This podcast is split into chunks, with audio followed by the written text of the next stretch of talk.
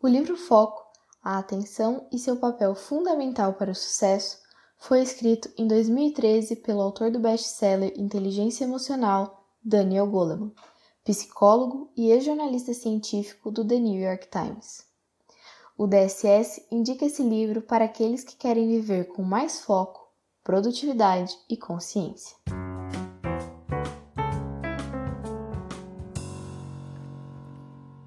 Oi, pessoal!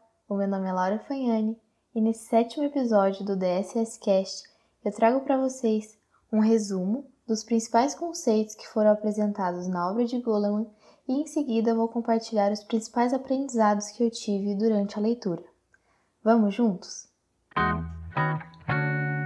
A primeira ideia que nos é apresentada é que o foco se divide em três categorias essenciais: o foco interno, o foco no outro e o foco externo.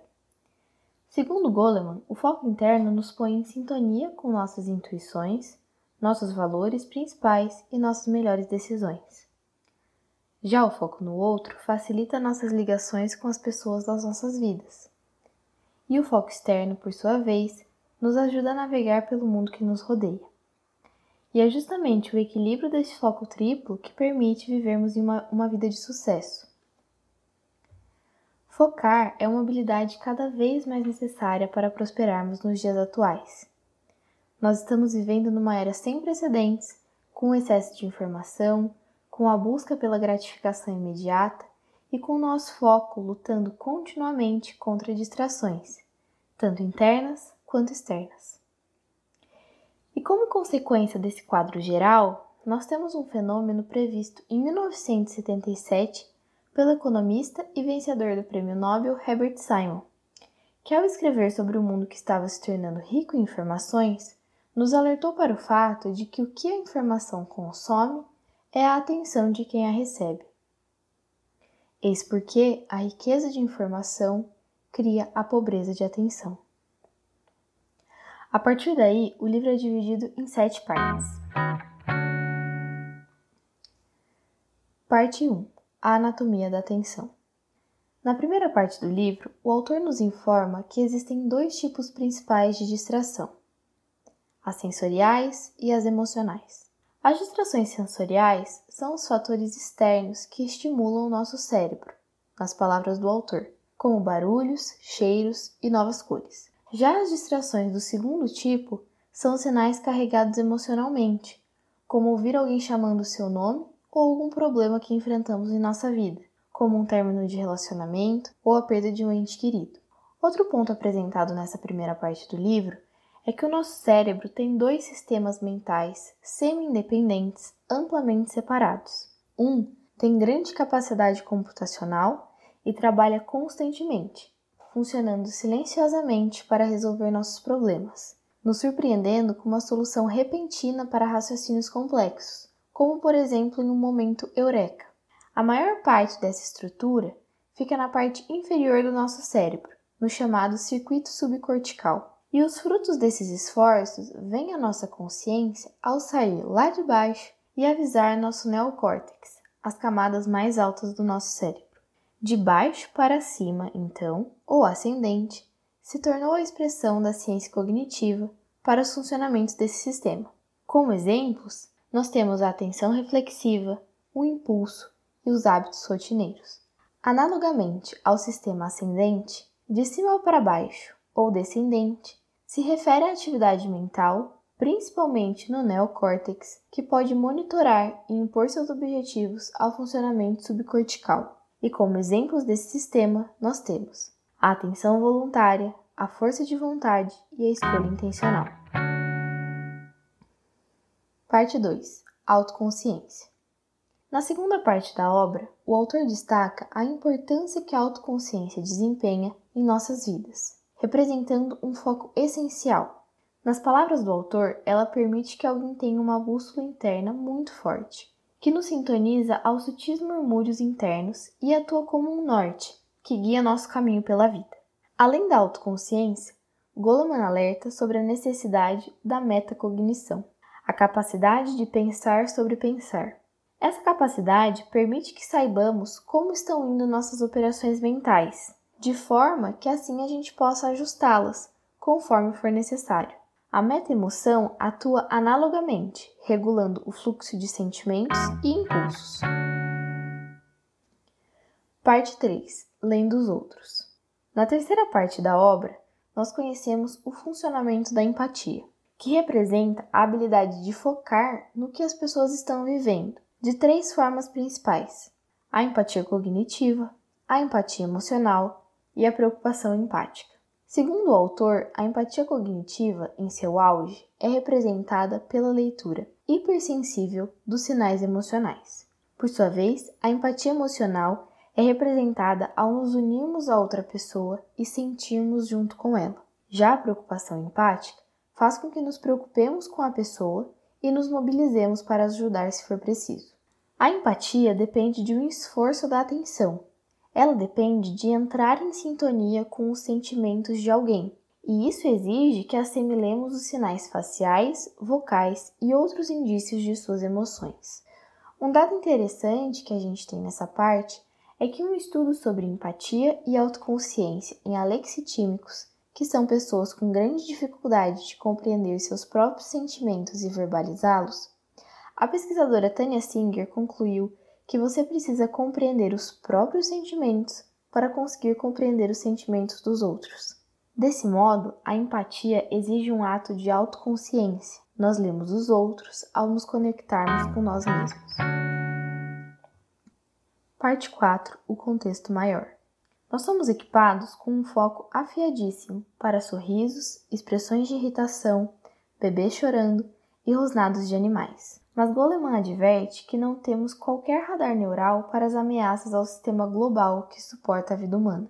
Esse sistema ele engloba questões macro e micro demais para que nós as percebamos diretamente.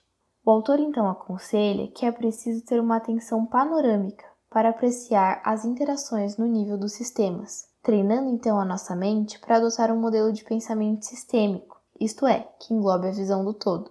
Isso é necessário porque quando a gente tenta resolver um problema focando somente no resultado a curto prazo, nós chegamos a soluções parciais e temporárias. Parte 5 Prática Inteligente Nessa parte do livro, Goleman nos fornece diversas reflexões e ensinamentos enriquecedores. O primeiro deles é sobre a regra das 10 mil horas, de que esse nível de treinamento é o segredo do sucesso em qualquer área.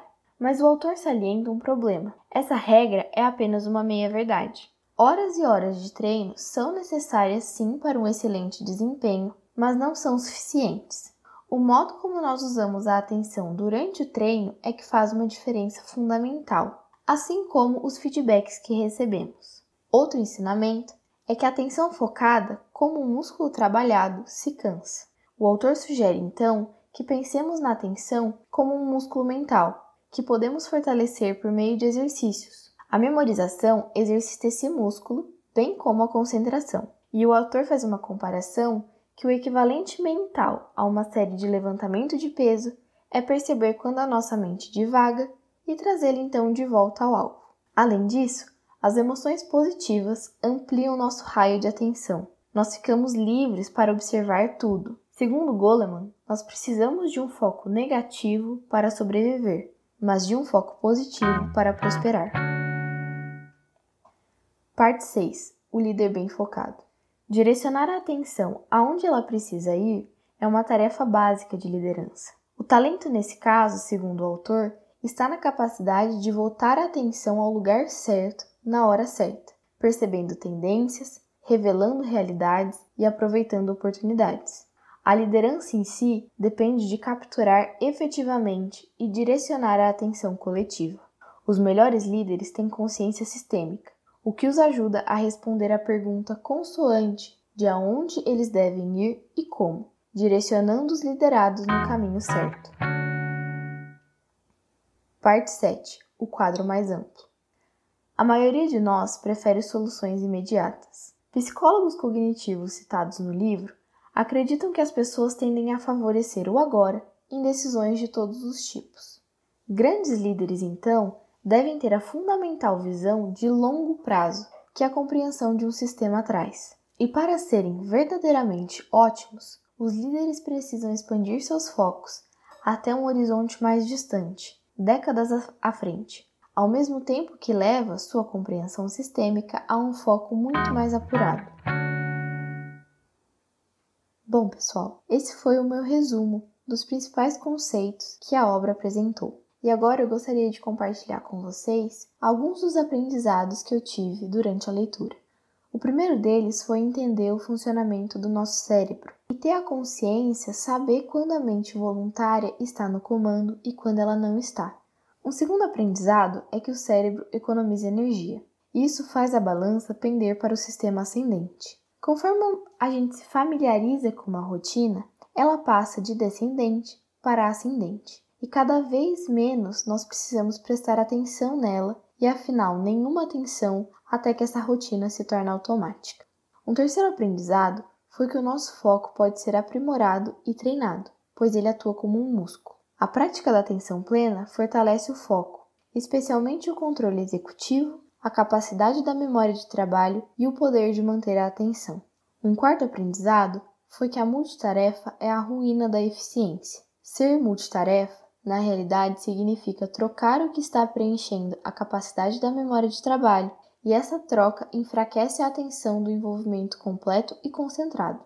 Por fim, o quinto aprendizado foi que focar não é apenas selecionar a coisa certa, mas também dizer não às coisas erradas. A leitura dessa obra de Daniel Goleman foi muito prazerosa e enriquecedora para mim, porque eu pude aprender não apenas sobre o foco, mas também sobre a relação dessa competência, tão sutil e necessária atualmente, com a inteligência emocional e com a liderança. Eu espero que vocês tenham gostado do sétimo episódio do DSS Cast e eu convido todos vocês a desfrutarem da obra de Daniel Goleman na íntegra. Até a próxima!